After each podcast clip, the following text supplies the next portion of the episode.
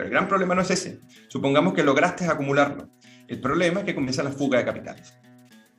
Ese es el gran problema. Y cuando comienzan las fugas de capitales, disminuye la acumulación de capital. A su vez, disminuye la, la generación de empleos. Disminuye la generación de empleos, van disminuyendo los salarios. Entonces, no solamente disminuyen los salarios, sino que ya no va a haber salario para personas desocupadas porque no hay acumulación de capital y tampoco circulación de ellas.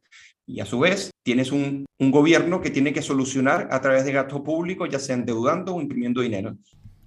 Hola a todos y bienvenidos al episodio 43 de Pasemos el Rato. Mi invitado del día de hoy, por pedido del público, está de regreso, Eugenio Guerrero, de la Fundación para el Progreso de Chile, y vamos a estar analizando algunas de las incongruencias más importantes que encontramos en Gustavo Petro, al igual que ver la situación política de Chile y cómo se relaciona con Colombia. Ya nos vemos.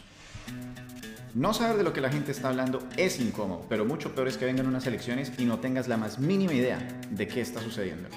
Esto es Pasemos el Rato, un espacio en el que hablo sobre distintos temas para que te enteres de todo y nunca te quedes fuera de la conversación. Yo soy tu anfitrión André Canayet y hoy hablamos con Eugenio Guerrero de Política Latinoamericana. Si te han gustado los capítulos anteriores, recuerda dejar una reseña de 5 estrellas en Apple Music y escribir una, bueno, o todas las razones que se te ocurran de por qué te gusta el podcast. Bueno, y con eso le damos la bienvenida nuevamente y por pedido del público a nuestro amigo Eugenio Guerrero. ¿Cómo estás, Eugenio? Qué gusto volver a hablar contigo. Y me encanta mi podcast ahora que estoy rompiendo barreras. Creo que este es el mayor kilometraje que tengo eh, entre mi invitado y yo. Estás eh, saludándonos desde Santiago de Chile, si no estoy mal, ¿verdad? Así es. Excelente. Oye, André, muchísimas gracias. Muy bien, muchísimas gracias por la invitación. Para mí siempre es un, placer y un honor participar en tu podcast y conversar contigo sobre estos temas, así que súper dispuesto y siempre a la orden de, participar y más por las muy buenas entrevistas que haces. De todas maneras, uno se siente muy a gusto. Muchas gracias. Eh, como obviamente hay personas nuevas que están oyendo el podcast, me gustaría que dieras una breve introducción de quién eres y qué es lo que haces.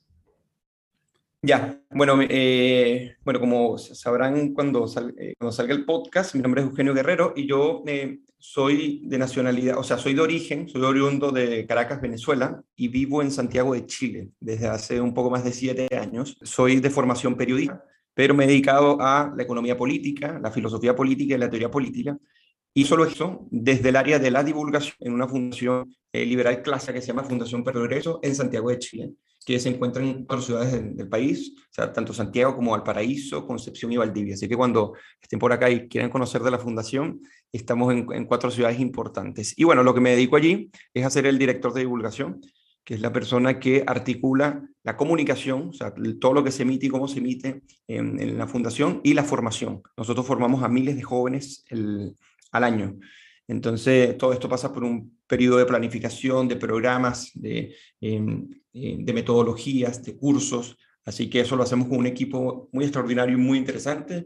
Y bueno, lo hacemos por eh, porque este país em, sea cada vez más libre, próspero y democrático.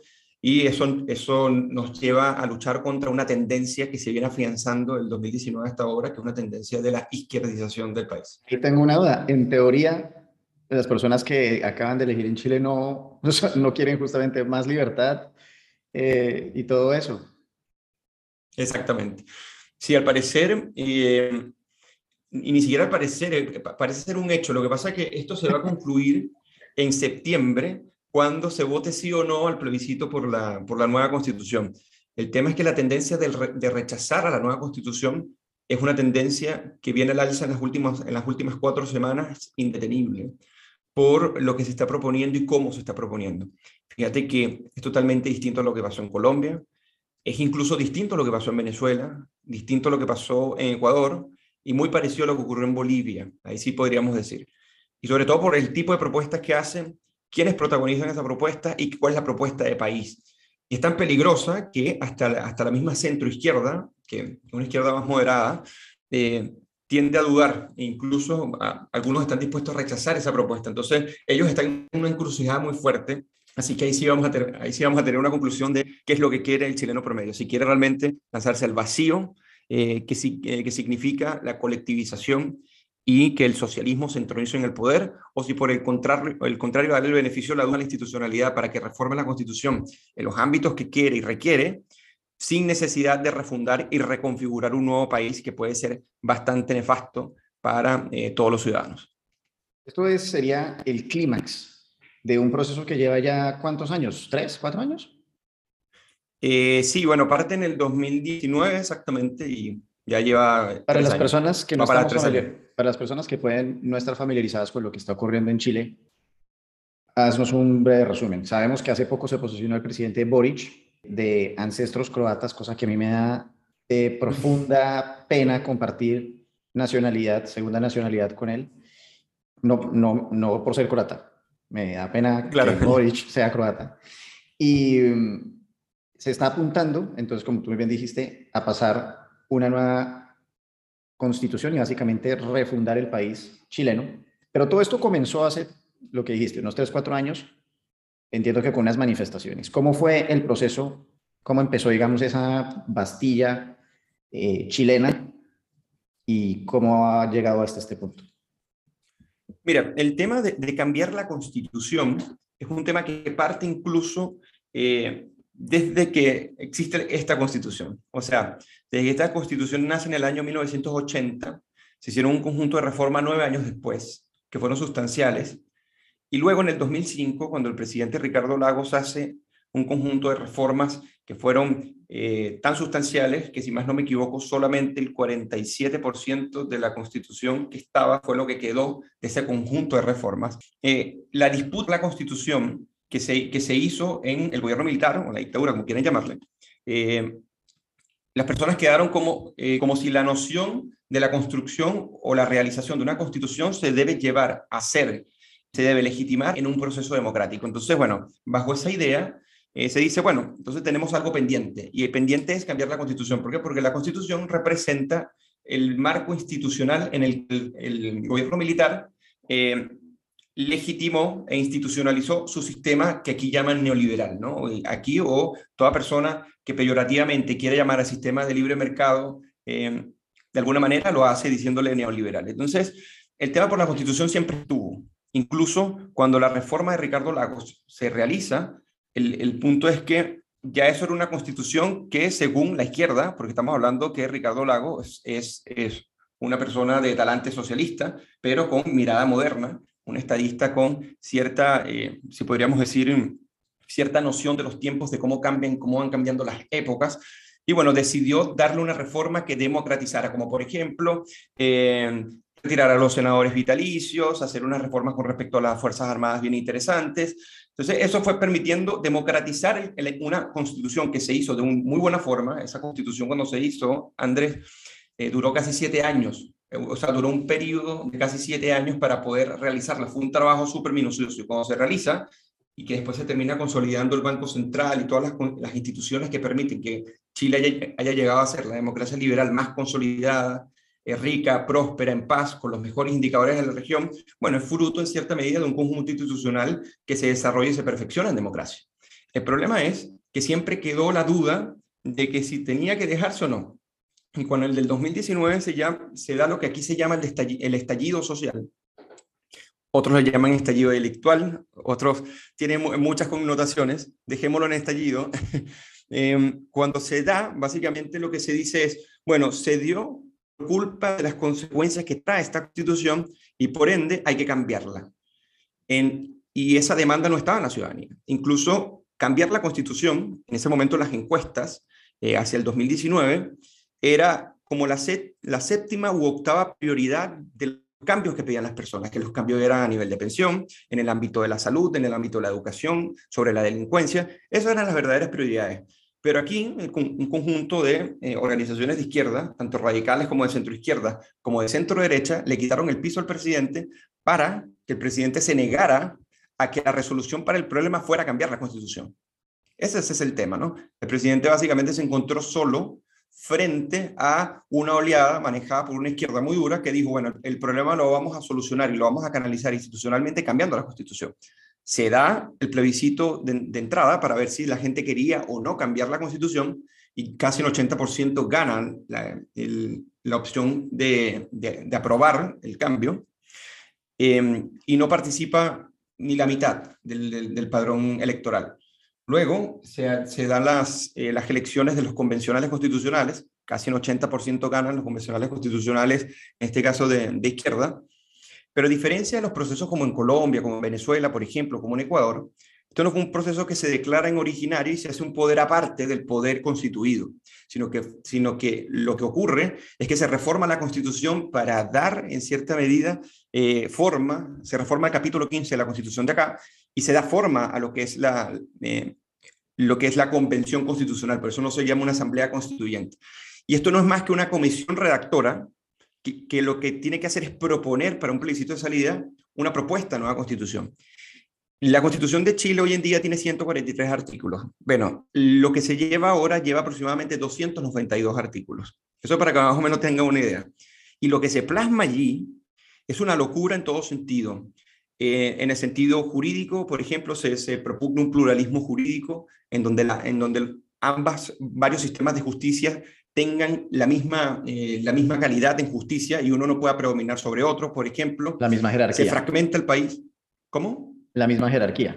Sí, exactamente. Entonces, llegó un momento que, bueno, que el sistema, un, un, sistema jurídico indígena tiene la misma preponderancia que un sistema, eh, em, que el sistema jurídico que rige a la nación. Y no solamente eso, sino que se ha hecho una constitución básicamente indigenista, en la que, oye bien, en la que casi un 12,8% de la población en Chile, que se considera que es indígena y que ni siquiera vive en la Araucanía, que es la zona hacia el sur donde, donde se supone que se concentra la mayoría de la población, vive en, sectores como Valparaíso, Santiago, ¿no? Entonces, lo interesante acá es que se le está dando el privilegio a que el casi 13% de la población tenga tanto o más privilegios que el otro restante, pero además que el otro restante no pueda decir nada sobre este 13% porque tendría que pedirle permiso o consultarle. Te voy a poner un ejemplo un ejemplo para todos los que nos escuchan, para que esto pueda aterrizarse. Supongamos que eh, los pueblos originarios o pueblos indígenas, que realmente son indígenas, no son originarios, dicen, nosotros no queremos participar en la política nacional del el voto obligatorio, por ejemplo. Bueno, ellos pueden hacerlo así, ellos pueden negarse, pero a los otros en la toma de decisión, si lo deben hacer el, otro casi 87%, por ejemplo, ellos sí deben regirse eh, por lo que dicen las poblaciones indígenas en los escaños reservados y en, los espacios privilegiados que se le va a otorgar en el nuevo sistema político. No es una locura. Aparte de eso, quieren eh, intervenir en la autonomía del Banco Central, están eliminando el Senado, por ejemplo, que es tan importante, exacerbando así el centralismo político que caracteriza, o sea, el hiperpresidencialismo y centralismo político que caracteriza eh, a Chile, por ejemplo. Entonces es un desastre por donde lo veas, además que en materia económica es otro desastre más. Entonces es una propuesta de constitución que yo en mi vida, que he venido analizando las propuestas de constitución en América Latina, yo jamás había visto una como esta. Es la peor propuesta de constitución jamás vista en lo que es la historia reciente de América Latina, y no solamente ello, sino en cómo se ha desarrollado y cómo se ha desenvuelto en, el sentido de justificarlo, porque es, pari, porque es paritaria, con criterios de género. Te voy a poner un último ejemplo para no extenderme con esto. Por ejemplo, un juez, cuando vaya a sentenciar, según la propuesta de nueva constitución, tiene que hacerlo con criterio de género. Y si esto se mezcla, por ejemplo, de repente una persona de, una población indígena comete un delito en una población que no es indígena, a la hora de que el juez vaya a sentenciar, tiene que tomar en cuenta quién es, la cultura, la etnia y la situación socioeconómica y sociocultural que esta persona tiene para poder tomar un dictamen. Entonces ahora la justicia no se hace en el nombre del derecho, sino que ahora se hace en el nombre de los pueblos. Entonces la relativización del derecho a través de esta propuesta es una realidad, está ya aprobada en, la propuesta de nueva constitución. Y bueno, y, podríamos seguir hablando mucho más extendido sobre esto, eh, pero es una locura, es un desastre. O sea, cuando uno ve la propuesta que, si soy indígena, mujer, eh, por encima de 80 años y además eh, soy bisexual, me tienen que medir con una rasera totalmente distinta que si yo soy un hombre de 35 años heterosexual. Ambos matamos a una persona y ella de pronto le da, no sé, 20 años porque tiene todas estas otras como connotaciones de minoría y el otro no. El, el, furor de las, de las identidades y de las propuestas colectivistas están en su efervescencia pura y absoluta en este momento en la Convención Constitucional y por eso que la mayoría de la gente lo rechaza. Querían cambiar hasta el himno nacional, André. Entonces una, es una locura de refundación. Cuando se hizo la Constitución de 1999 en Venezuela, por ejemplo, este, es, una, es una muy mala constitución, tiene 350 artículos, es un, pero es una constitución que es muy mala, pero tiene una estructura coherente. ¿Ok? O sea, en el sentido de que, bueno, eres una mala constitución, pero estás bien atada, lo que trato de decirte. Y le da ciertos privilegios al presidente. Tiene un hilo conductor. Exactamente. Y eh, las autonomías que tú otorgas a las regiones, todas se someten a una política de la propia constitución que te permite generar un articulado de ley en la que todos nos podamos sentir en un sistema nacional. No se va ni con identidades ni nada. Es una muy mala constitución Sí, por supuesto, pero por ejemplo, cuando uno ve la, Constitución de Colombia de 1991 y cómo se dio el proceso, es hasta el momento el proceso más ejemplar, porque se dio súper ordenado, se hizo muy rápido, no pasaron ni cinco meses y ya estaba lista la, propuesta. Si más no me equivoco, no hubo plebiscito de salida, porque en ese momento se decía, bueno, si nosotros somos la representación de, las personas que votaron por esta séptima papeleta se dio el proceso para la conformación del, de la Constitución. Entonces, ¿para qué preguntarle nuevamente al pueblo si está representado en estos convencionales constitucionales, en constituyentes, y aprobaron esta Constitución y fue una fiesta nacional?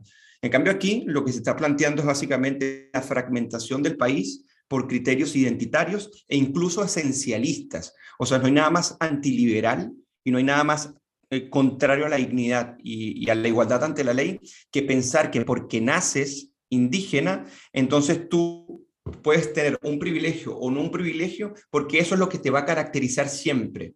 Y básicamente nadie está determinado ni por su cultura, ni por cómo piensas, ni por cómo te sientes. La justicia va mucho más allá de eso. La justicia no toma eso, la justicia ciega frente a ello. La justicia toma los hechos con respecto a los actos. Y en este caso se está transformando la justicia en algo que no es y se está dilapidando los pilares para que una democracia pueda ser. Entonces lo que está ocurriendo en Chile, si, si se llega a aprobar esa propuesta de constitución, es gravísimo.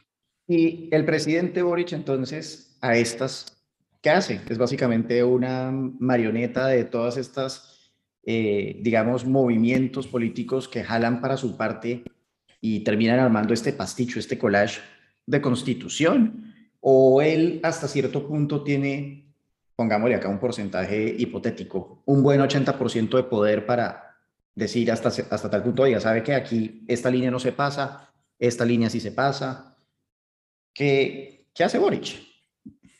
Parece que a Boric le ha ido muy mal. Fíjate que a pesar de que gana, eh, si más no me equivoco, con casi 11, 11 puntos de diferencia entre José Antonio Caz y él, ganó con una enorme legitimidad, o sea, en el sentido de que la gente salió y votó por él, y hubo una especie de efervescencia por su personalidad y su carisma y todo ello. Pero eso se acabó al, poco tiempo cuando su, gabinete ministerial comenzó a cometer errores garrafales que que no solamente no, no le hacen honor al cargo que ejercen, sino que existe una dejadez del mismo. O sea, existen dos fenómenos. El primero es que cuando ejerzo, ejerzo el cargo lo hago mal y cuando tengo que ejercerlo lo abandono, cuando tengo que ejercerlo seriamente. Entonces, eso ha hecho que la popularidad de Boric se haya desplomado y su aprobación llega hoy día hacia un 36% de los consultados, por ejemplo, y su desaprobación llega al 51%. Es altísimo.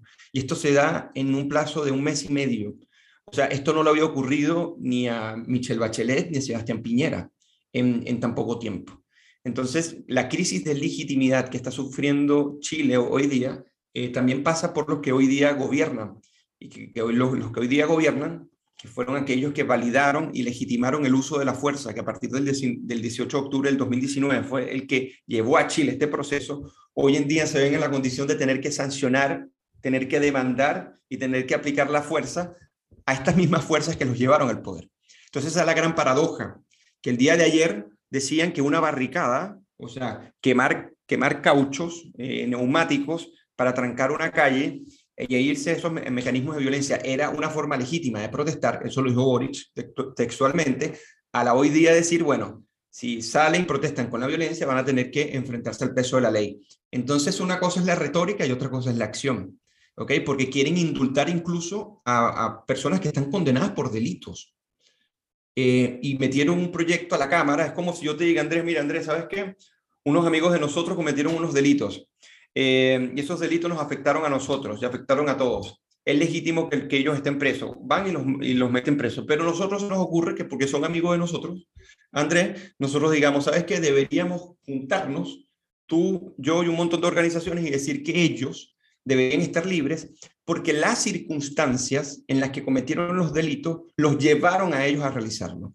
Dime tú qué nivel de, eh, de retirarle la responsabilidad individual a las personas para hacer un alcahueteo increíble y con base en ello tratar de darles un indulto, ¿no? Entonces, eso, eso todavía no pasó, eso no, no, eso no ha pasado, eso no ocurrió, eso ha sido rechazado, pero esas son las intenciones. Entonces, lo que te digo es que el clima político institucional en Chile, con la llegada de Boric, no, no se ha estabilizado, sino que más bien lo que ha hecho es acentuarse la violencia, la, disgregación, eh, la ilegitimidad y también los delitos y, y, posiblemente, ah, bueno, y la crisis económica, ¿no? Eh, tenemos un presidente con una propuesta que está muy conectada a la Convención Constitucional. ¿Qué quiere decir esto? Que basta que se apruebe la Convención Constitucional para que en cierta medida yo pueda aplicar la totalidad de mi proyecto. Por eso que ambos están tan ligados, ¿ok? Pero con la institucionalidad actual, él no va a poder aplicar la locura que prometió en, eh, en el programa de gobierno, que es un programa de gobierno muy malo, que en algún momento lo vamos a, a, poder tocar, con unos porcentajes de recaudación que son imposibles recaudar y que ningún país en el mundo lo ha hecho en el tiempo que él quiera hacerlo, pero él dice que sí se puede hacer. Y que por otro lado, tenemos una espiral inflacionaria no vivida en las últimas tres décadas que no se saben controlar y que ya hay voluntades para comenzar a controlar precios, por ejemplo, o para comenzar a aprobar eh, subsidios que recalienten nuevamente la economía. Y bueno, todo esto es un, es un desastre. Por lo que trato de decirte con esto, para cerrar el punto, es que llegó Boric, sí, con amplios votos, sí, eh, pero que hoy en día tiene una amplia desaprobación también y que el tren ministerial que lo acompaña eh, no está a la altura para poder resolver en el gran problema en que se encuentra en Chile, eh, Chile, hoy, que es una crisis económica con mucha violencia, con terrorismo, con crisis migratoria y con una anomia institucional y social brutal que hoy en día se manifiesta incluso en la violencia juvenil. Esto es una cosa que es impresionante, que le empezamos a ver obviamente unos temas que se repiten. Voy a hablar por lo menos del caso de Colombia que, que conozco. El tema de las manifestaciones, empieza esta retórica de es un derecho que puedan las personas salir y protestar, etc. Y uno de los primeros dilemas que siempre aparece cuando empiezan a salir las marchas y la protesta es hasta qué punto de verdad esta se considera una protesta legítima. Tú dijiste ahorita, hacer una barricada, etc.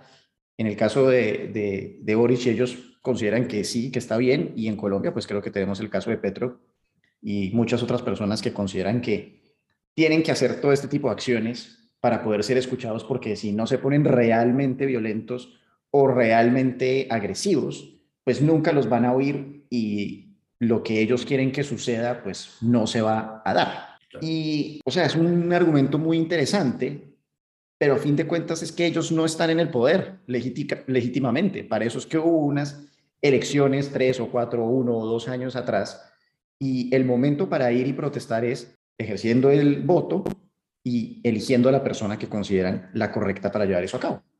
Y después hay otra cosa muy interesante y es los programas de gobierno, por si no se han dado cuenta para este momento, tanto líderes de derecha, centro, izquierda, etcétera, no necesariamente van a ser cumplidos. Es más, creo que muy pocas veces terminan siendo cumplidos por el que sea. Entonces, cuando yo, por ejemplo, oigo a personas en Colombia diciendo, oiga, si usted no conoce el programa de Petro, él no es de esta manera, él no es como Hugo Chávez. ¿Qué nos lo garantiza? Hugo Chávez apareció en muchísimos programas diciendo, yo no voy a eh, expropiar, yo no voy a hacer tal cosa, y lo terminó haciendo. A fin de cuentas, lo que sí existe es, por ejemplo, una fotografía en la que uno ve a Gustavo Petro al lado de Hugo Chávez y uno sabe que Petro admira a Hugo Chávez uno sabe que Boric admira a Hugo Chávez. Entonces, todo este soliloquio un poco para decir, ¿en qué momento crees tú que estas narrativas de es que él promete tal cosa y la narrativa de está bien protestar por cualquier medio para imponer nuestra agenda hicieron que el gobierno de Piñera le abriera la puerta a todo este desastre que ocurrió? ¿Qué debió haber hecho el gobierno de Piñera para combatir estas dos, digamos, ideas o argumentos? Lo que pasa es que, a mi juicio, eh, son, o sea, son dos ámbitos que a pesar de que tienen semejanzas, hay algunas diferencias y que, que es muy importante hacerlas notar. A mi juicio, la izquierda en Chile ha venido estando mejor organizada y más avanzada que en Colombia, como para poder aprovechar un contexto estallido como el que hubo en el 2019 y dejar entre cuatro paredes al presidente. O sea, en, disculpen, contra la pared. Básicamente, él estuvo acorralado por las principales élites del, del país y cuando uno se pregunta, ¿qué pudo haber hecho Sebastián Piñera? Yo me hice esa pregunta un año después, porque al inicio yo dije, bueno, entregó la constitución, él va a ser el principal culpable de lo que está pasando en Chile, pero cuando tú ves cómo funciona la política de la vida real, tú necesitas apoyo de tus organizaciones. Tú necesitas un buen apoyo político de la, de la élite política que es determinante para poder detener cualquier eh, oleada eh, eh, de demandas que pueden afectar al país, como por ejemplo el cambio de, constitución. Pero Piñera tuvo todo menos eso. Eh, le quitaron el piso para poder hacer algo. Entonces uno dice, ¿pudo haber hecho algo? Yo creo que sí lo pudo haber hecho, pero con un alto coste. Y el alto coste era que, que posiblemente lo derrocaran. O sea, la violencia estaba en su cenit y que mm, eh, personas de su ámbito le quitaron el piso para poder rechazar que la constitución se tenía que, cambiar. Entonces, esto es muy importante decirlo. En cambio, en Colombia, si bien la izquierda ha avanzado mucho, la izquierda no está tan consolidada como en Chile. ¿Ok? Entonces, y además, y además, eh, no tiene organizaciones claves tan avanzadas. Hoy en día nosotros podríamos decir como el pacto histórico que sí eh, se ha venido avanzando, pero que en Chile empieza ya desde el 2005 y que a partir de las, de las protestas de los pingüinos, como dicen los, las protestas de los escolares, que son los mismos que hoy en día tienen el poder en, en, Chile, que luego fueron los que salieron en el 2011 con las propuestas estudiantiles, y que 10 años después tienen el poder, básicamente era porque ya había una izquierda muy organizada, una izquierda que ya había tomado la cultura, que ya había tomado las escuelas, que había tomado las universidades, y tú me podrías decir, bueno, en Colombia es muy parecido, sí, eh, totalmente, pero la izquierda avanzando hasta, hasta este tipo de proyectos pudo irlo consolidando de una manera más enfática. Cuando se trató en Colombia de generar un estallido parecido al de Chile, eh, la respuesta nos hizo esperar, fue una respuesta rápida, y qué bueno que fue así de rápida, y no, no, dio, mayor, eh, o sea, no dio mayor connotación política. Si se dice que hay que acusar a, eh, a, Iván Duque de haber violado sistemáticamente los derechos humanos y todo esto, lo, lo, lo que siempre terminamos escuchando, pues, cualquier forma de represión es violación de los derechos humanos de la izquierda. Hay una cosa muy interesante y es que afortunadamente se logró hacer una narrativa o culpar a Gustavo Petro de las marchas. Y entonces, al haber logrado hacer ese digamos, ese jaque de que él también era responsable al detener eh, los empleos y el trabajo de estar continuando por culpa de las marchas y que estaba afectando los bolsillos de las personas, ahí fue que tuvieron que decir, bueno, no se nos puede seguir yendo tanto la mano. Porque es que en el momento en el que el gobierno se deja echar la culpa única y exclusivamente de que ellos son los eh, culpables, valga la redundancia, de la miseria de todo el mundo, en ese momento es en el que se permite que, digamos, esta estrategia tenga eh, una, pues sí, un, muy buen... Tenga un cauce. Un muy buen encauce, exactamente. Sí, sí, tengo, y eso fue lo, entonces lo que pasa acá es que ya, ya estaba, si podríamos decir, ya estaba la plataforma para que la izquierda pudiera realizar lo que realizó. Yo no, yo no digo que era inevitable, pero era muy, muy improbable que pudiera revertirse. Eh, y yo pienso que hubo una estrategia muy inteligente de cómo atar el proceso constitucional a una reforma constitucional. Eso fue muy importante, porque cuando tú te declaras el originario, como ocurrió por ejemplo en Venezuela ¿no? o en Ecuador, eh, tú puedes mandar a receso a toda la institucionalidad, cierras el Congreso, cierras el Senado, cierras los tribunales, cierras el Tribunal Constitucional, cierras lo que quieras. Y en Venezuela ocurrió así. A pesar de que en Colombia también se declaró en originario, fue, super, eh, fue un mucho más ordenado. El liderazgo de César Gaviria en ese sentido fue ejemplar. La ayuda al Congreso establecido también ayudó, ayudó mucho. La, la armonización de la Constitución eh, no tardó tanto tiempo. Pero, eh, o sea, lo que trato de decirte es que cuando, se, cuando acá se hace la demanda, se hace la demanda que nace de la violencia. En cambio, en Colombia se hizo para salir precisamente de la violencia. La gran esperanza era que tenías a los narcos y a la, tenías el narcotráfico y a la guerrilla. O sea, estamos hablando desde el M19 hasta la FARC, hasta el ELN, eh, y bueno, y el narcotráfico, y tenías, bueno, el asesinato de Carlos Galán, o sea, tenías eh, una hora de violencia tan, tan importante, o sea, podríamos decir, tan dolorosa para Colombia, que el cauce constitucional sirvió para decir, para salir de, este, de, esta violencia. En cambio acá fue al contrario, la violencia es la que gesta, es la que entroniza el proceso constitucional. Y cuando tú tienes un proceso de esta forma, es un proceso que tiende a dividir a la, ciudadanía.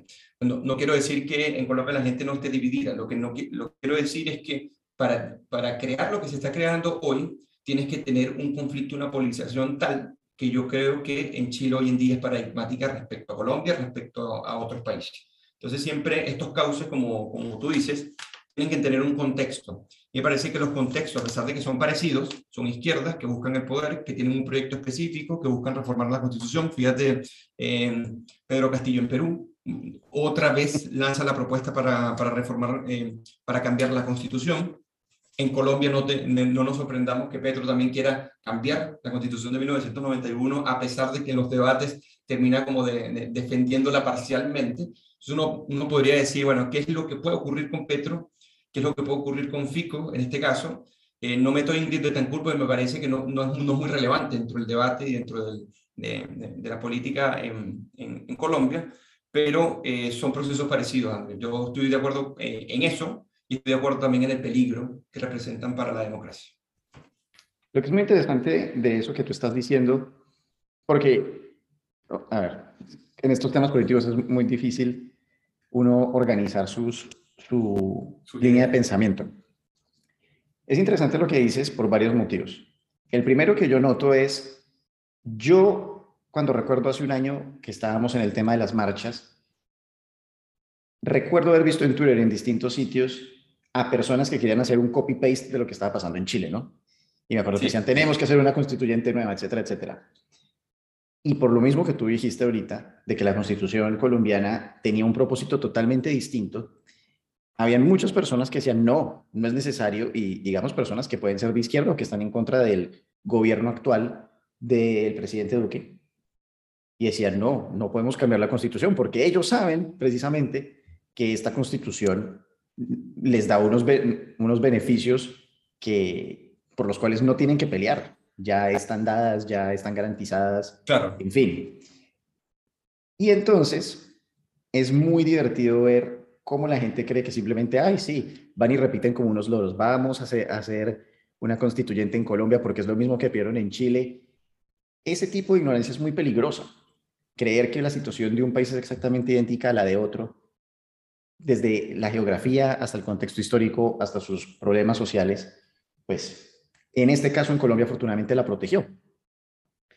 Y la otra cosa que quería decir era, Gustavo Petro es una persona que tiene unas ideas muy interesantes y que habla muy bien y que habla del cambio climático y de que vamos a eh, proteger el medio ambiente y son cosas con las cuales inclusive yo puedo llegar a estar de acuerdo. Pero me remito nuevamente a lo de Hugo Chávez hasta qué punto realmente importa que él lo diga en el programa y otra cosa es que lo pueda llevar a cabo. ¿Qué necesita Gustavo Petro de llegar a ser presidente para hacer cosas como él las quiere hacer? ¿Y qué tan probable es que las pueda hacer? ¿Qué necesita él para poder hacer lo que promete a las masas? Entre esas, sacarlos de la pobreza y tener una sociedad mucho más igualitaria. No sé si se entendió lo que quería decir.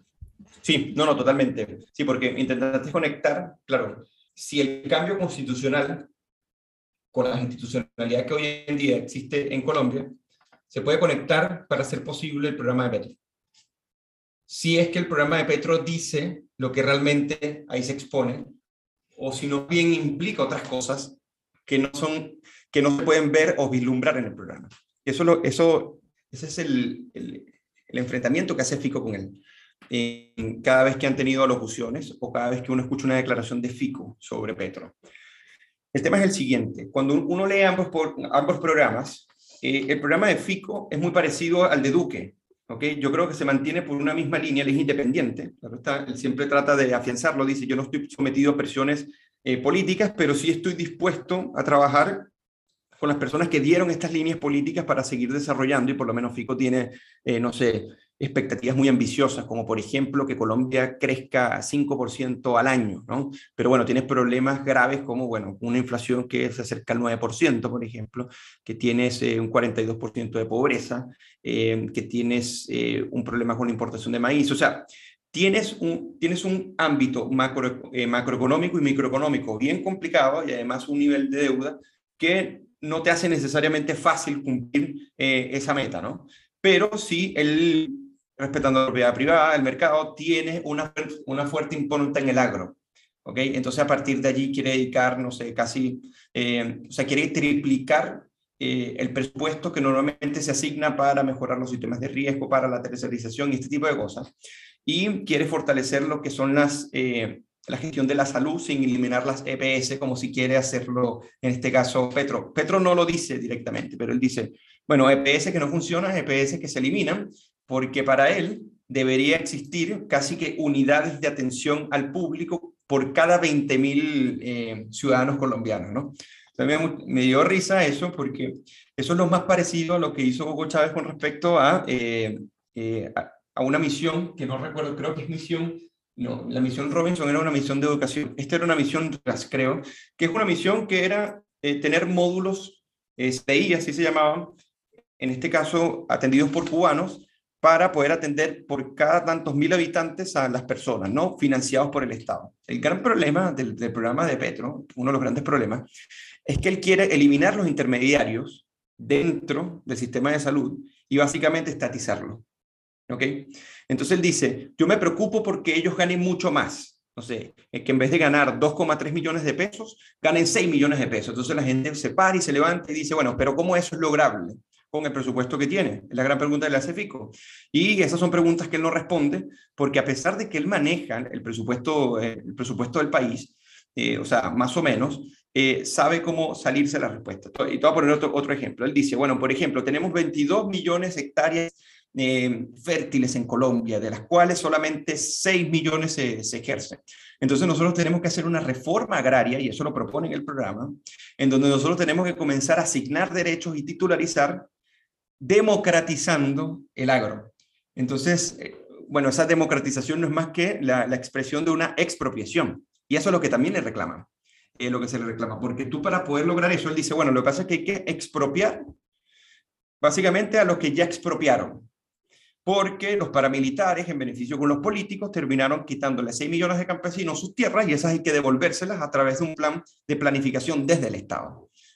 Entonces tú tienes una reforma agraria básicamente revanchista que va a generar problemas. Los problemas con respecto a las titularizaciones de tierra no se resuelven de esa forma.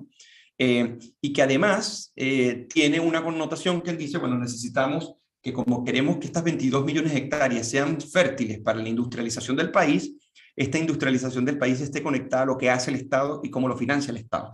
Entonces, lo dice en el programa, pero la gente dice, ya, ¿cómo se hace eso? Bueno, eso se hace básicamente estatizando, eso se hace aumentando el gasto público significativamente, esto se hace siendo irresponsable macroeconómicamente, pero además, y disculpa que, que me extienda, porque es un peligro, él dice, ¿de dónde vas a sacar ese dinero? Le preguntan, ¿no?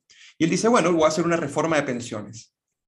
O sea, básicamente es, porque en, en, Colombia como en Chile funciona el sistema de capitalización individual de las, de las FP, son las GPS, ¿no?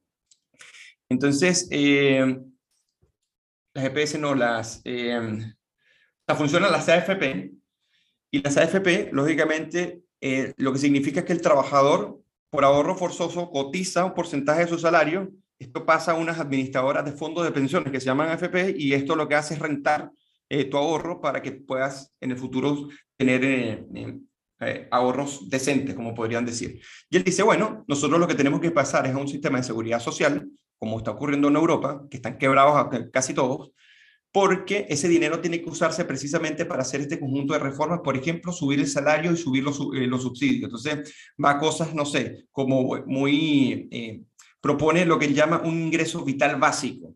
Entonces, medio salario mínimo, para, eh, o sea, primero para 3 millones de personas, pero que vaya a 5, a 5 millones 800 mil madres que son pobres. Entonces dice, bueno, ¿de dónde vas a sacar ese dinero? Bueno, también lo voy a sacar de la reforma de pensiones. Entonces también quiere hacer un bono pensional, que son de 500 mil pesos, que sería un medio salario mínimo, para 3 millones de personas, que equivale a 18 billones de pesos. Entonces cuando Fico le pregunta, bueno, ¿y de dónde los vas a sacar? Expropiando el ahorro de los trabajadores. Y él dice, bueno, esa es la reforma que están haciendo en Chile.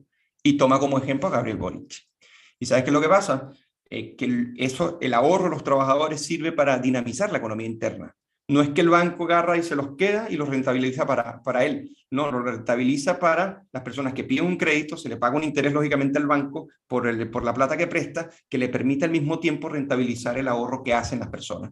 Y eso te permite que se generen empresas, que existan créditos. Entonces él tiene otra, otra política que dice, bueno, ¿y cómo vas a incentivarlo? Bueno, a través de, créditos. Igual FICO. FICO dice, bueno, necesitamos dar créditos blandos al agro para que, para que el proceso de industrialización sea posible. Pero esto tiene que hacerse macroeconómicamente responsable, ¿no? En cambio, Petro ofrece eh, villas y castillas, si podríamos decir, a través de una política económica muy responsable. Otra, otra cosa es la reforma tributaria, ¿no? Entonces él dice, igual que Boric, por cierto, y lo mismo que la, que, la izquierda latinoamericana, dice, el gran problema, y esto tú lo vas a escuchar siempre, incluso cuando hay un año donde no lo escuches, me, avisas. Cada vez que un candidato de izquierda dice hay que hacer una reforma tributaria, hay que hacer dos cosas. Eh, reducir o eliminar las evasiones y eliminar las, las exenciones. Eso es muy típico, ¿no? Entonces dice, bueno, ya con eso nosotros eh, vamos a poder recaudar en un año 50 billones de pesos. Y de ahí 33 billones son directamente para el tema de, la, de las reformas eh, eh, de pensiones para las mujeres vulnerables. Y tú dices, bueno, ya, uno dice, ¿cuánto se evade? Nadie tiene la menor idea, ni siquiera los mejores estudios en el mundo, de cuánto en concreto es que se evade y quién evade. Tú no puedes determinar ni siquiera un porcentaje del PIB de cuánto es la evasión. Tú puedes proyectarlo, pero nadie tiene una certeza sobre ello. Y las exenciones, es decir, que si hay ciertos gremios que tienen exenciones y que eso repercute en la baja del precio de los alimentos, entonces lo que se transforma es en, en, un desastre con respecto a los precios, porque significa entonces pagar más impuestos en donde se justificaron esas exenciones.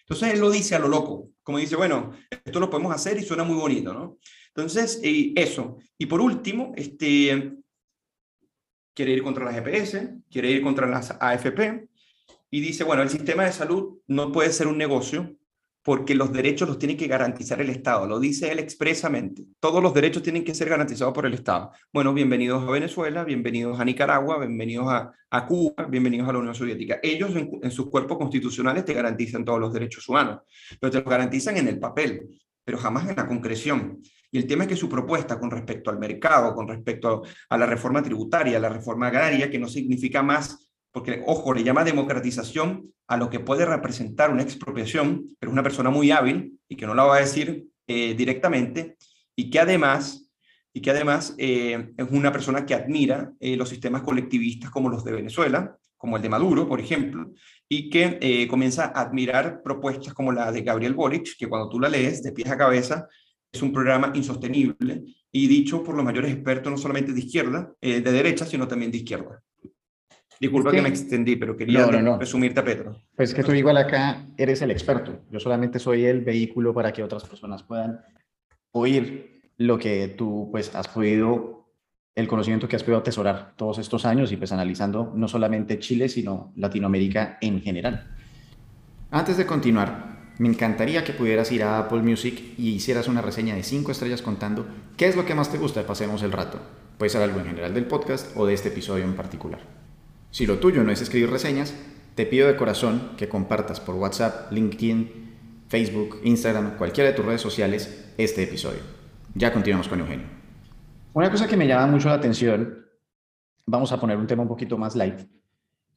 Gustavo Petro tuvo una, una situación en la que hace unas semanas fue a Medellín y se iba a quedar en un hotel de lujo que pertenece a un chef muy reconocido acá en Colombia y le dijeron que no podía quedarse ahí y la gente entonces empezó a salir a decir que increíble, lo están discriminando, etcétera, etcétera. Yo soy una persona a la que ese tipo de actitudes me parecen, la de Petro, me parece curiosa, porque es una persona que habla todo el tiempo de la igualdad.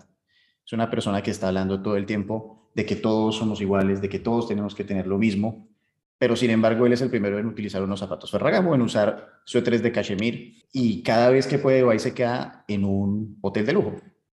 Y en mi Instagram entonces yo llegué y empecé a recibir una cantidad de mensajes de que precisamente lo que Petro propone y, la que, y lo que la izquierda propone es que todos podamos ir a hoteles de lujo.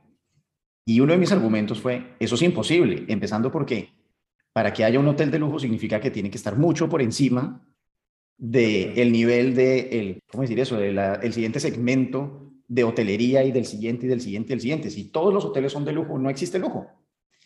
Y me, dijeron, ¿qué, y me dijeron, qué pobreza de argumentos, qué tipo tan bruto. Bueno, eso es una cosa. Pero por el otro lado, enfoquémonos en lo realmente importante y es, ¿es hipócrita Gustavo Petro? ¿O es, ¿O es un hipócrita cualquier persona que sea líder de un movimiento socialista igualitario en tener tanto apetito por los lujos? Mira, lo que pasa con Petro es lo que pasa normalmente con todo líder eh, latinoamericano, que para poder justificar que ellos les guste el lujo, ellos, ellos lo que dicen es, me gustaría que todos tuvieran igual que yo. O sea, yo soy una persona que puede detentarse lujos, gracias puede ser a mi esfuerzo personal, gracias a mis contactos, y que lo lamentable no es que exista el lujo, sino que los otros no lo puedan disfrutar. Pero cuando uno dice cuál es la fuente, cuál es la fuente por la cual ese lujo que tú tienes puede, puede y que eso no es una fuente más, no es una fuente más que el capitalismo, el mercado y la libertad económica, entonces hasta ahí se acabó el discurso. Porque como tú bien dices, mira, hace, hace años en Venezuela, para hacer el tema un poco más, también más light, a un exministro que se llama Pedro Carreño, eh, le hicieron una misma pregunta. Él tiene unos zapatos Gucci y una corbata Louis Vuitton. Entonces la periodista le, pregunta, cuando puedan buscarlo en YouTube, eh, para que, si se quieren reír un rato, bueno, ahí lo pueden ver. Hacen la misma pregunta, le dicen, ¿cómo usted puede hablar de socialismo y de, y de la pobreza y de la igualdad y, y, y contra el capitalismo cuando usted está haciendo esta entrevista con unos zapatos Gucci y una, y una corbata Louis Vuitton? El tipo enredó, comenzó a gaguear hasta que al final dijo, eh, sí, lo que pasa es que a mí me gustaría que todos ellos tuvieran lo mismo que yo. Entonces, ellos allí están asumiendo que ellos son de una clase muchísimo más alta que la que dicen representar, pero que tampoco se quieren parecer a esa clase ellos dicen representar, lo cual aún es más grave. Porque si tú dices que tú sufres las penurias del pueblo y tienes las soluciones de ellas, y que esa es tu principal preocupación, y porque perteneces a ella, en el momento que logras diferenciarte, en el momento que logras decir, bueno, mi diferencia debería todos deberían parecerse a mí para que no seamos diferentes, pero a, la vez tu diferencia representa lo que tú adversas, entonces te conviertes en una contradicción eh, completa, andante, eh, con piernas, si podríamos decir. Y eso es lo que significa Gustavo Preto, eh, Petro y su, y su programa. Uno cuando se mete en el programa ve cosas, por ejemplo, no solamente la reforma agraria, él propone una banca pública, por ejemplo, las bancas públicas de desarrollo, casi que copiado también del, del programa de Boric, ¿no? Y cuando uno ve la experiencia de las bancas del desarrollo, por ejemplo, en Brasil, fueron un desastre. Porque, porque es básicamente decir, bueno, como el Banco Central, que es autónomo, no me permite a mí politizarlo, no me permite a mí manejarlo imprimiendo dinero para poder eh, beneficiar, bueno, entonces lo hago vía eh, fondos parafiscales o fondos fiscales que me permitan financiar una banca que a su vez financie créditos ah, para, para promover el agro. El gran problema es que si tú no metes la competencia en ese proceso, y si no respetas los derechos de propiedad no vas a tener ningún tipo de resultado. Y la propuesta de Gustavo Petro, Petro va en contra de él. Eso por eso te digo, por un lado está que tienes una mala propuesta que apunta totalmente a lo que dices que las personas deberían parecerse, y por otro lado te terminas asumiendo distinto a las personas que dices representar, vistiéndote y consumiendo aquellos que dices adversar. O sea, no sé por dónde más hallar contradicciones. Te voy a hallar otra que está relacionada. Porque otra de las cosas que él dice es Además, vamos a ponerle mayores impuestos a los 4.000 más ricos de Colombia para poder pues digamos, como recaudar el dinero que nos hace falta para poder hacer este otro tipo de programas. Y está bastante documentado en, en, distintos podcasts que el dinero que se puede recaudar de los 4.000 más ricos no alcanza para un año público de gasto de un país. Y en el otro lado está diciendo vamos a hacer que todos los pobres puedan acceder al nivel de lujos que tienen los ricos. Entonces, ¿dónde está realmente su propuesta? Porque ese tema de que vamos a bajar solamente 4.000 personas y vamos a subir a otros tantos millones, a que todos podamos vivir de lujos, en ese punto específico, que es en el que yo, Gustavo Petro, o yo, líder de izquierda, considero que ese está el sweet spot, donde todo el mundo puede vivir bien, es una locura. ¿Cómo hace él para cuantificar que ese es el lugar al que está permitido que los ricos puedan tener suficiente y los pobres puedan vivir también con toda la cantidad de lujos a los que nunca han tenido acceso? Claro, lo que pasa es que hay, hay dos problemas allí. El primero es que normalmente en, la teoría económica, y, y, cuando tú, uno habla sobre, sobre economía política un poco y los procesos de mercado, uno dice, los impuestos se justifican hasta cuando, hasta cuando son, pero cuando son confiscatorios ya no se justificarían. ¿Y qué significa un impuesto confiscatorio? Aquel que es tan enorme que no te permite reinvertir tus ganancias. O sea, no te permite generar un margen de ganancias que supere tus gastos y tu supervivencia y que a su vez puedas reinvertir para seguir acumulando capital y por ende generando más empleo y, generar este círculo virtuoso. Cuando tú propones un impuesto a los super ricos, que son impuestos que fueron famosos los años 80 y 90 y hoy día solamente creo que son dos países en el mundo que los tienen, eh, nunca terminaron recaudando lo que se pretendía. Por ejemplo, en Chile se pretende que acumule de 2 a 3% del PIB y salió un estudio muy interesante donde revela que históricamente terminan, si, si esa es tu medida, el 3% del PIB, terminan generando aproximadamente el 0,5%. Pero el gran problema no es ese. Supongamos que lograste acumularlo. El problema es que comienza la fuga de capitales. Ese es el gran problema. Y cuando comienza la fuga de capitales, disminuye la acumulación de capital. A su vez, disminuye la generación de empleos disminuye la generación de empleos, disminu van disminuyendo los salarios. Entonces, no solamente disminuyen los salarios, sino que ya no va a haber salario para personas desocupadas porque no hay acumulación de capital y tampoco circulación de ellas. Y a su vez, tienes un, un gobierno que tiene que solucionar a través de gasto público, ya sea endeudando o imprimiendo dinero, inflando o ya sea endeudando a las generaciones futuras. Se genera un círculo destructivo que termina en cierta medida acabando con los fundamentos institucionales y con los objetivos que te planteaste, porque ese es el gran tema.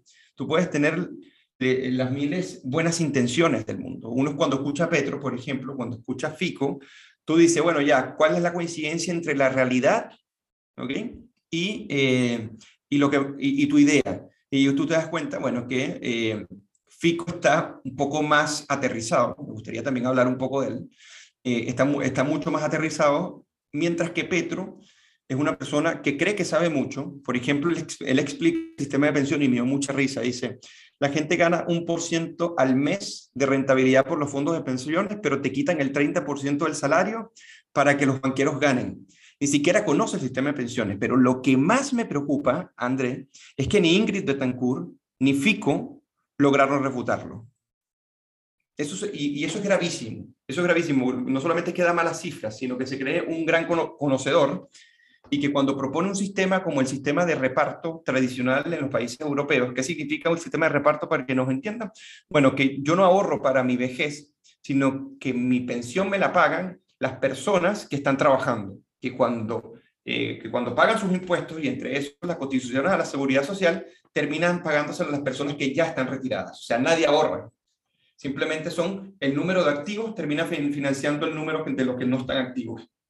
Pero llega un momento que la proporción de del número de personas que estén trabajando con respecto al número de personas que se hayan retirado se va achicando. ¿Qué quiere decir? Que cada vez tenemos más menos personas en el trabajo eh, formal, es importante decirlo, en el trabajo formal, cotizando, para poder financiar a los pensionados que van creciendo. Y en, Colombia, si más no me equivoco, hay aproximadamente unos 3 millones de personas que no eh, tienen asistencia para, para, fondos de pensiones y que el gobierno tiene que erogar eh, ingentes sumas del gasto para poder financiar, que yo creo que asciende aproximadamente al 2% del PIB y no termina alcanzando porque lo que se proyecta es que, es que pueden ser hasta 5 millones de personas. Entonces, claro, hay problemas, hay problemas con, la, eh, con el sistema de las asociaciones de, fondos de pensiones que administran la capitalización individual, pero hay reformas que se pueden hacer. El problema es que Petro no apunta a las reformas y Fico no termina aclarando las reformas. Eh, ¿Me entiendes el punto? Entonces, no es eliminar eh, la SFP. El mundo está girando hacia allá. Basta que salgamos a ver a dónde están apuntando, apuntando Holanda, Dinamarca y los principales países desarrollados con respecto a sus sistemas de pensiones. No son a los sistemas de reparto que está buscando Petro son a los sistemas como hoy en día se está, pero mejorando mejorando la contribución del Estado, mejorando la flexibilidad laboral, mejorando la productividad y la generación de capital, que es la fuente que va a permitir que el ahorro sea coherente cuando te retires y que la tasa de reemplazo, ¿qué significa esta? El porcentaje del último salario que ganaste lo, lo, termines ganando. En Colombia se dice que el promedio en este momento es bajo, es aproximadamente el 22%. Eso, depende, eso también depende mucho de cuánto ahorraste, ¿ok? Pero supongamos que una persona sea el 22%, sigue siendo bajo Deberían existir pilares, eh, pilares solidarios que te permitan complementar la, la, pensión. Eso también se da, eso no es ninguna novedad. Pero yo lo que veo es que Gustavo Petro lo que pretende hacer, como hizo Cristina Kirchner en Argentina, que por cierto les comento, ella primero le consultó a los trabajadores, ellos querían pasarse a un sistema de pensiones público y le dijeron que no. Y ella fue y al mes los expropió. Así de sencillo. Y eso es lo que se está buscando en Colombia, pero sin ni siquiera consultarle a nadie. Y el gran problema, para cerrar, es que en el debate, me, me centro en el debate y en los programas de los dos, porque en el debate él dijo, casi que le dice a Fico Gutiérrez, ¿de dónde sacas tú que ese dinero es de los trabajadores y no es un fondo público? O sea, no, no, es, no, es, no es gasto público. Y nadie le respondió. Entonces el gran problema que tenemos, André, por lo menos eh, en esta pasada, en estas elecciones, es que yo tampoco veo que el contendiente a Petro a pesar de que tiene muy buenas intenciones y su programa es muchísimo mejor y sus propuestas son muchísimo mejor, eh, no ha podido refutar a Petro como si lo hicieron los, los anteriores. Entonces esa es mi preocupación, que veo un, un, decaimiento un poco, una erosión de la calidad del debate público y del debate político en Colombia y que veo una avanzada del pacto histórico y de las corrientes colectivistas hacia la política en Colombia, que es un anhelo que están persiguiendo desde hace muchísimo tiempo. Digamos, para terminar, lo que uno como colombiano nota es que lastimosamente Gustavo Petro viene haciendo un compounding de muchísimos años porque como él pierde, él tiene otros cuatro años para seguir criticando, tiene, eh, digamos, un palco para criticar, criticar, criticar, enriquecer su discurso, enriquecer su discurso, y la oposición le toca ir y sacar a alguien de algún lugar, de alguna piedra, a ver que vaya y se, entre, y se enfrente contra él y hay que darle que él es una persona muy elocuente y que dice unas cosas de una manera muy atractiva y muy seductora, que además pues para un votante raso es difícil darse cuenta en dónde puede estar la trampa. Las propuestas realmente no son tan importantes, lo que importa es si las puede llevar a cabo y qué tantas veces eso ha sucedido en la historia. Él también me puede estar mintiendo, es tan sencillo como eso. Eugenio, muchísimas gracias por estar nuevamente acá en el programa. Sé que tienes que continuar con tu día eh, en Santiago antes de que te vayas, es tu momento de brillar más aún y si quieres promocionar algo, eh, dejar un mensaje en particular, adelante. Si te quieren seguir en alguna red social, también. Ya, perfecto. Muchas gracias. Bueno, primero, eh, por último, muchas gracias, Andrés, por, eh, por la invitación. Siempre encantado de participar en, tu programa y en tus excelentes entrevistas. Son muy siempre interesantes. Y bueno, si quieren seguir lo, lo, que hago, me pueden seguir en mi Twitter, eh, eh, guerrero Eugenio. y en Instagram, lo mismo. Y también, bueno, si quieren seguir a la Fundación para el Progreso, los invito a seguirlas, arroba FPP Chile, en todas nuestras redes sociales. Y nuevamente yo conduzco un programa todos los lunes que se llama La Cocina la hacemos en la cocina de la institución, y ahí tratamos la coyuntura eh, nacional e internacional eh, con, eh, otro, con otro investigador de la Fundación para el Progreso, donde lo tratamos con buena rigurosidad, con buenos datos, y se hace muy entretenido para las personas que quieren enterarse de lo que pasa en Chile y lo que viene pasando también en América Latina todos los lunes a las 19 horas, hora Chile. Así que son súper bienvenidos, y bueno, eso lo, lo que tenía por decir Andrés. Excelente. Eugenio, muchísimas gracias. Un gran abrazo. Bueno, ese fue Eugenio Guerrero. Y si se quedaron hasta este momento significa que pasaron un muy buen rato. Si quieren oír la otra conversación que tuvimos con él, vayan al episodio 29. Y les recomiendo muchísimo, si les interesan los temas de política, la entrevista con Juan Carlos Echeverry en el episodio 30 o con Ariel Ávila en el episodio 14. Si en cambio quieren oír algo sobre emprendimiento, les recomiendo el episodio 42 con Felipe Chávez de Kiwi o el episodio 40 con Alexander Torrenegra. Pueden seguirme en Instagram, arroba André donde profundizo sobre los podcasts. Ahí pueden enviar sus preguntas o contactarme para lo que quieran. Si te gustó este episodio, copia el link y compártelo en cualquiera de tus redes sociales. Facebook, Instagram, Twitter, LinkedIn, el que quieras. Sigue el podcast o suscríbete, solamente debes hacer clic en donde dice follow o seguir y ojalá puedas dejar una reseña de 5 estrellas en Apple Music para que más personas puedan encontrarnos. Sígueme y mencióname en cualquiera de las redes sociales, arroba André con la lección principal del episodio de hoy para ti. ¡Nos pillamos! Gracias por pasar el mejor de los ratos conmigo. Puedes encontrarme en Instagram, arroba André y seguir el programa por Spotify, Anchor y Apple Music. Nos vemos.